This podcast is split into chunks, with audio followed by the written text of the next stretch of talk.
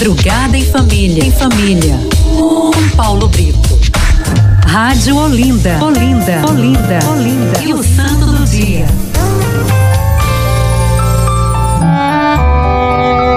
É, gente, hoje é dia de um papa. É, rapaz, Santo Higino. Santo Higino, minha gente, ele nasceu na capital da Grécia. Sabe qual é a capital da Grécia? Grécia tem como capital Atenas. Isso, Atenas, que inclusive está na Bíblia, né? Atenas é citado por Paulo em algumas cartas. Na verdade, Paulo foi pregar em Atenas. Enfim, ele nasceu lá. Ele foi o nono papa da nossa igreja, minha gente. Santo Higino, nono papa da nossa igreja, né? Ele foi um dos primeiros doze ali, é, bispos de Roma. É, para você que não sabe, o papa ele é também bispo da arquidiocese de Roma. É, assim como a gente tem Dom Fernando, que é o nosso bispo da arquidiocese de Olinda e Recife, arquidiocese por quê? Porque compõe outras cidades, né? A arquidiocese de Olinda, de Olinda e Recife compõe outras cidades. O próprio nome já diz, né? Olinda e Recife é mais de uma cidade, mas tem outras também que fazem parte da arquidiocese de Olinda e Recife. Paulista, por exemplo, né, faz parte, Garaçu faz parte, entre outras cidades que fazem parte da Arquidiocese de Olinda e Recife. Então nós temos um arcebispo, que é o nosso querido Dom Fernando. O de Roma é o Papa Francisco. E todos os papas que passaram foram bispos de Roma, né? Então, Papa Higino, o santo de hoje, que nos ensina muito por amor a Cristo, ele foi papa só durante quatro anos, gente. Ele sucedeu o Papa Telésforo, o oitavo Papa. E quando foi que ele foi Papa? Foi Papa ali na primeira metade do século II, entre os anos 136 e 140. E esses anos, minha gente, foi, foram marcados pela perseguição aos cristãos, que existe até hoje. Mas naqueles anos era eram complicado, era complicada a perseguição, porque os ataques vinham de todos os lados, mas sobretudo dos pagãos. Os pagãos, eles tinham diminuído a quantidade, o número de pagãos. Em compensação, a ameaça contra a igreja cresceu. Por quê? Porque nessa época do Papa Higino surgiu uma filosofia que existe até hoje, que se chama gnosticismo. Você já ouviu falar? Você sabe o que é gnosticismo?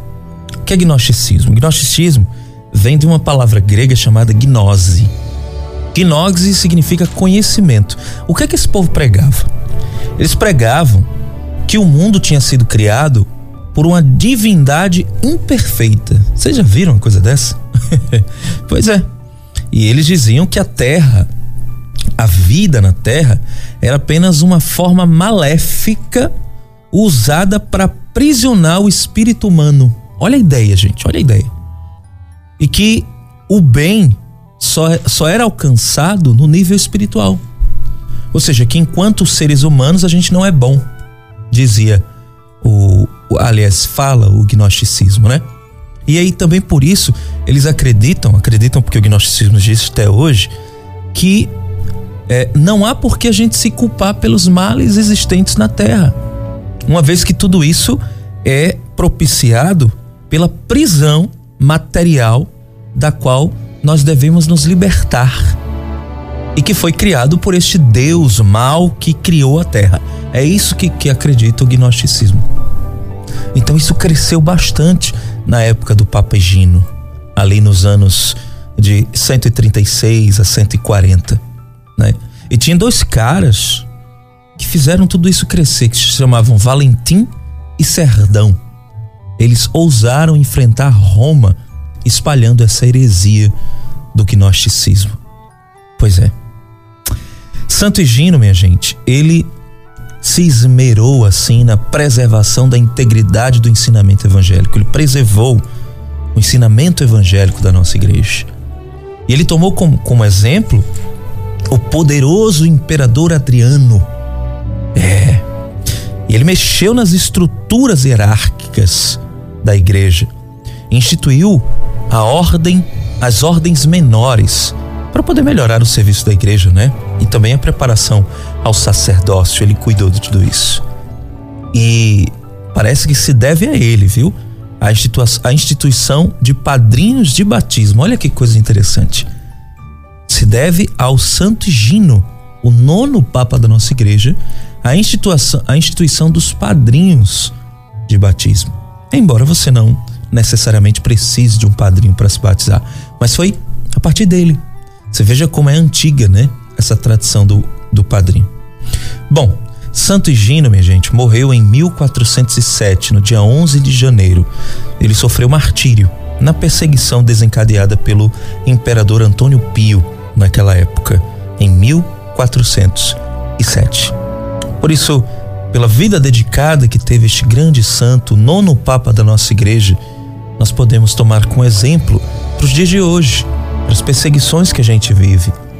Para a gente, assim como o Santo Higino, esmerar na preservação da integridade do ensinamento da igreja.